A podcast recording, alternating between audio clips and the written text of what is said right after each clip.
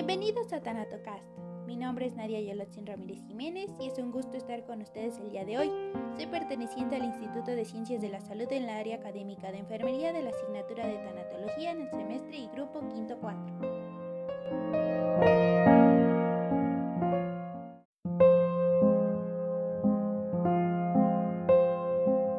día de hoy tenemos un nuevo capítulo relacionado a tumores cerebrales en adultos de 40 a 70 años de edad y comentando aquellos procesos relacionados con la tanatología que es lo que nos concierne en una persona que lo padece. Antes que nada se estarán preguntando qué es un tumor cerebral. Pues mira, yo te explico. Es un crecimiento de células anormales en el tejido del cerebro. Algunos tumores pueden ser benignos, a lo que se refiere que no son cancerosos y tenemos otros que son malignos, que contienen células cancerígenas que se replican muy muy rápido. Existen dos tipos y va relacionado a dónde inician o dónde se originan. Tenemos los primeros, o sea que comienzan directamente en el cerebro, y otros son metastásicos, y estos son los que comenzaron en alguna parte del cuerpo y llegaron lamentablemente al cerebro. Entre sus síntomas característicos encontramos cefalea, náuseas, problemas de equilibrio al caminar, problemas con la memoria y cambios en el estado de ánimo, que estos son más notorios. Sus tratamientos incluyen cirugía llamada craneotomía, quimioterapia y radioterapia.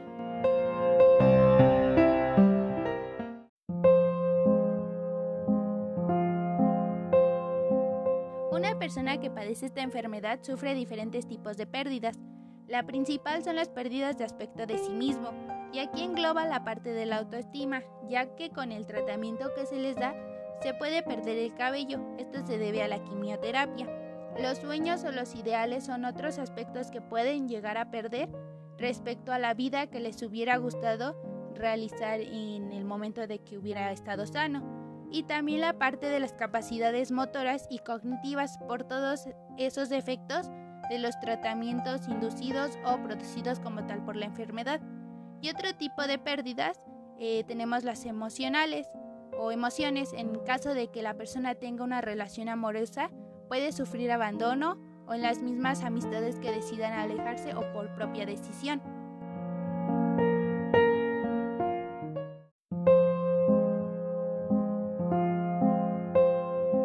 Las etapas de duelo en este caso pueden presentarse de diferente orden de acuerdo a cada persona, pero regularmente inician con la negación al conocer su diagnóstico y en parte no lo creen porque no comprenden como tal la gravedad de lo que les va a pasar. La siguiente es la ira, porque los sentimientos presentes son la frustración, el enojo hacia los profesionales de salud, hacia las personas a su alrededor y culpan a todo el mundo de lo que les va a pasar.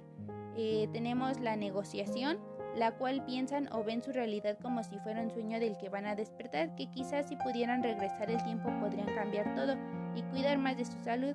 Empiezan a negociar como tal con sus entidades divinas o religiosas sobre que les permitan recuperarse y pues sobrevivir.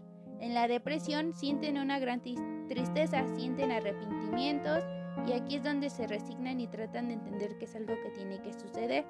Tienden a aislarse de todos sus seres queridos.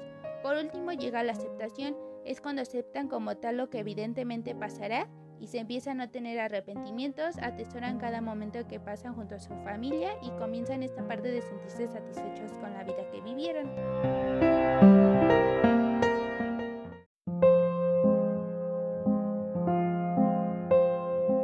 Las manifestaciones del dolor en estos pacientes las encontramos en cuatro dimensiones. La parte emocional, sienten tristeza, ira, culpa, impotencia, entran en un estado de shock al conocer la noticia.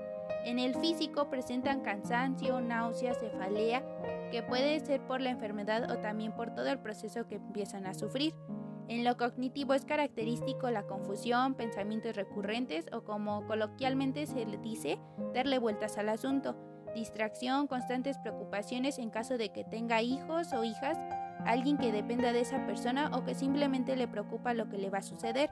Y tenemos la conductual, Aquí puede haber llanto, hiperactividad de emociones, evitar recordatorios de la enfermedad, aislamiento y trastornos de sueño y alimenticios.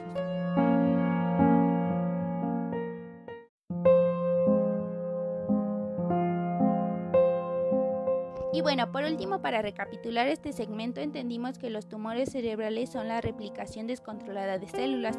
Hay dos tipos de tumores como los benignos y malignos, también que se diferencian de acuerdo a su origen como el primario y los metastásicos. El tratamiento abarca desde la cirugía, quimioterapia y radioterapia. Como vimos, gracias a la tanatología se pueden conocer los procesos psicológicos que el paciente puede ir pasando y entender mejor todo lo que pueda estar sintiendo. Los tipos de pérdidas en esta enfermedad encontramos pérdidas de aspecto de sí mismo, que son aspectos que intervienen directamente en su personalidad, y las pérdidas emocionales y que tienen que ver con las relaciones interpersonales. Las etapas de duelo se pueden presentar de diferente orden de acuerdo al individuo, pero regularmente inician con la negación, ira, negociación, depresión y la aceptación. Por último, les hablé sobre las manifestaciones del dolor que el paciente puede referir respecto a su padecimiento y encontramos cuatro dimensiones siendo la emocional, físico, cognitivo y conductual. Muchas gracias por haberme sintonizado. Nos vemos en un próximo capítulo. Adiós.